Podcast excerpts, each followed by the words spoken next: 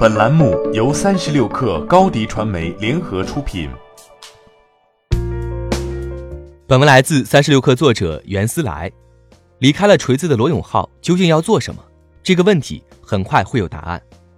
锤子科技官方公号今日宣布，将在十二月三号十九点三十分在北京工业大学奥林匹克体育馆举办黑科技发布会，主题为“老人与海”。目前尚不知晓发布的详细内容和产品，文中也没有提到罗永浩的名字。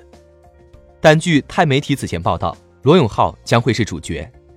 罗永浩最近几天也频频在微博寻找各知名品牌的中国区管理层，品类跨度之大，有双立人、乐高、孩之宝、奥迪双钻、隐形眼镜品牌博士伦、强生，有皮具品牌皮尔卡丹、梦特娇、七匹狼、金利来、稻草人。还有家装壁纸品牌马宝、朗仕、杜蕾斯的名字也列在了他的微博上。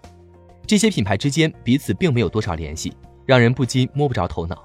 罗永浩究竟要做什么？他是要开杂货铺，还是要发布某个针对行业的技术，还是仅仅在放烟幕弹？纵观创业圈，可能只有罗永浩能在杀入一个新行业时，瞬间吸引圈内圈外人的眼球。锤子时期，他靠三寸不烂之舌让这个新品牌耳熟能详。锤子卖身给头条后，罗永浩又进军电子烟行业，再次证明了自己强大的营销能力。找陈冠希合作，身体力行宣传，带起了一大波电子烟创业的狂热。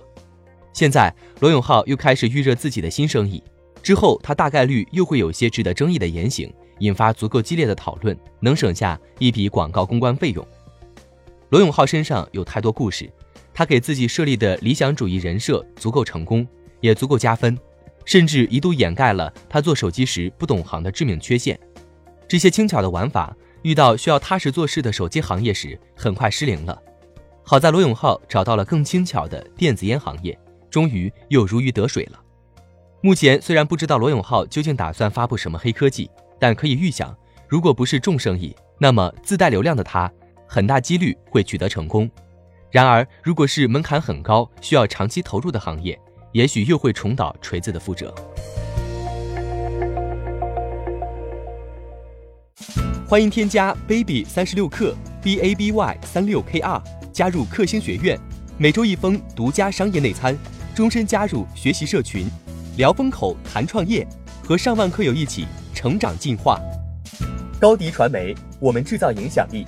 商务合作。请关注新浪微博高迪传媒。